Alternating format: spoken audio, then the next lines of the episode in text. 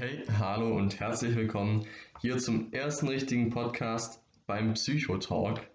Ja, beim letzten Mal gab es ja die Begrüßung und heute kommt auch schon der erste Podcast.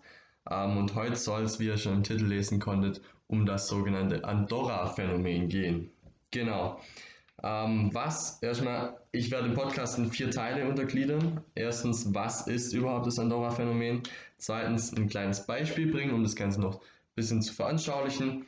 Und als drittes dann die Auswirkungen, das heißt, was für Folgen hat dieses Phänomen und was als viertes, was für ein Learning kannst du mitnehmen. Das heißt, was für ein Verhalten sollst du an den Tag legen, um nicht gerade irgendwie darunter negative ähm, Auswirkungen zu spüren und wie kannst du vielleicht sogar was für dich mitnehmen. Genau, erstmal, was ist das Andorra-Phänomen? Ähm, Im Groben sagt, besagt es, dass ähm, Menschen eben Ziele verfolgen, die ihnen andere gesteckt haben. Das heißt, die Menschen passen sich an die Beurteilung und Einschätzung der Gesellschaft oder ihrer Umgebung eben an. Das heißt, sie entsprechen damit einer Vorhersage, ähm, die mit der Zeit, obwohl sie das ohne die Vorher also die entsprechen einer Vorhersage mit der Zeit, ähm, obwohl sie das ohne die Vorhersage eigentlich nicht getan hätten. Das heißt, nur dadurch, dass jemand sagt, hey, ja gut, das kommt jetzt bei einem Beispiel. genau. Ähm, das ist auch eng verknüpft mit der sogenannten selbsterfüllenden Prophezeiung. Ähm, diese erfüllt sich eben auch nur, weil man es prophezeit oder hinaufbeschwört. Das erkennen wir oft an der Börse, wenn alle sagen, hey, die Börse wird den Bach runtergehen, es wird eine Rezession geben. Ähm, dann kommt es meistens auch, weil jeder eben sein Geld rauszieht und dann geht es auch runter, weil eben mehr Angebot da ist und der Preis dann runtergeht. Genau, ein Beispiel. Ähm, als Beispiel kann man gut verwenden, woher eigentlich das Wort Andorra-Phänomen kommt. Ähm, einige von euch werden vielleicht das Buch ähm, oder das Theaterstück Andorra von Max Frisch kennen. Und dort ist eben, also daher kommt das Phänomen auch der Name.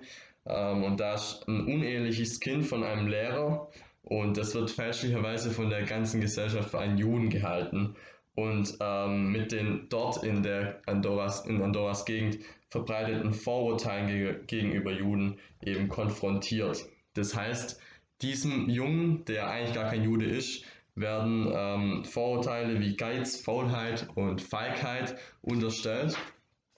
Und ähm, so sträubt sich anfangs der Junge gegen diese Vorurteile, aber mit der Zeit resigniert er und entspricht eben genau diesen Vorurteilen, die ihn die Gesellschaft unterstellt.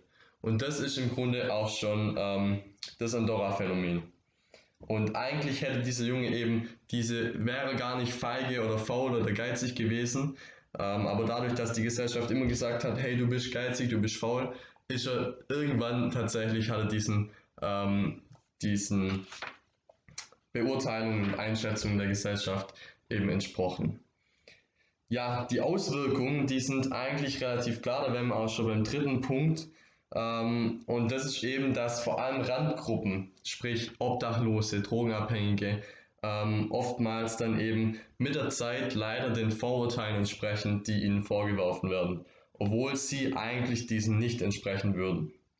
Ähm, das ist natürlich eine sehr gefährliche Sache, weil es eben einfach Menschen in ein gewisses Muster zwängt, in das sie vielleicht eigentlich gar nicht reingehören. Und deshalb ähm, sollte man sich da ganz arg vorsichtig ähm, gegenüber positionieren.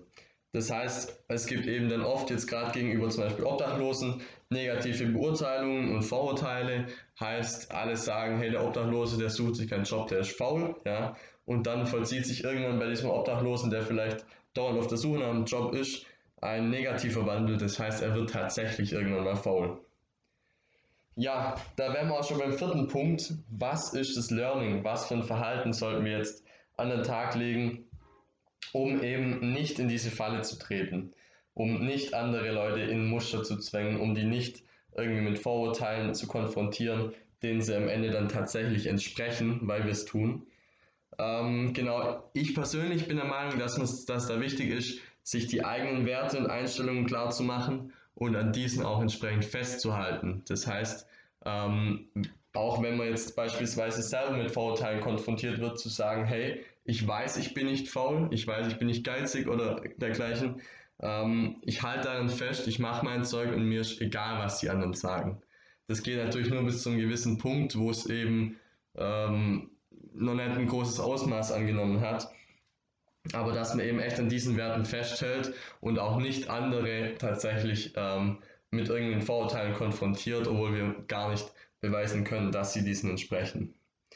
Ähm, und außerdem sich nicht anzupassen an die Meinung anderer über einen selbst. Wenn jemand sagt, hey, ich, ich finde, du bist so und so, ja, ähm, und du hast eine andere Meinung, dann behältst du deine Meinung und dann ist vielleicht, man sollte natürlich ein Stück weit kritikfähig sein, ähm, aber wenn man sich sicher in seinem Tun ist und auch von anderen Menschen die Resonanz dafür bekommt, dann sollte man sich nicht an die Meinung anderer anpassen. Das ist natürlich auch das Selbstbewusstsein spielt eine sehr große Rolle. Jetzt gerade der Andri, der jüdische Junge bei Andorra, ähm, der halt dann doch irgendwann das Selbstbewusstsein zu klein war, um noch zu widerstehen, den ganzen Vorurteilen. Er hat dann irgendwann nachgegeben. Genau, das war das Andorra-Phänomen. Ich hoffe, ihr konntet ein bisschen was mitnehmen und euch hat es interessiert. Ähm, als kleinen Bonus noch, es gibt auch den sogenannten Pygmalion-Effekt, ja. Der ist eng damit verknüpft. Ähm, dabei handelt es sich auch um eine Beeinflussung des Menschen. Dabei ist es aber meistens durch ähm, eine Autoritätsperson. Das heißt, du bist zum Beispiel Schüler, bist in der Schule und der Lehrer kommt da und her zu dir und sagt, hey, ich habe schon gemerkt, Mathe ist einfach nicht dein Ding du kannst nicht rechnen, du wirst nie können, aber sei nicht traurig, äh, bestehst Abitur vielleicht auch so. Ähm, und dann denkst du irgendwann, ja, ich kann kein Mathe, mein Lehrer hat es immer gesagt, Autoritätsperson, er wird Recht haben, ähm, hat er vielleicht gar nicht. Genau.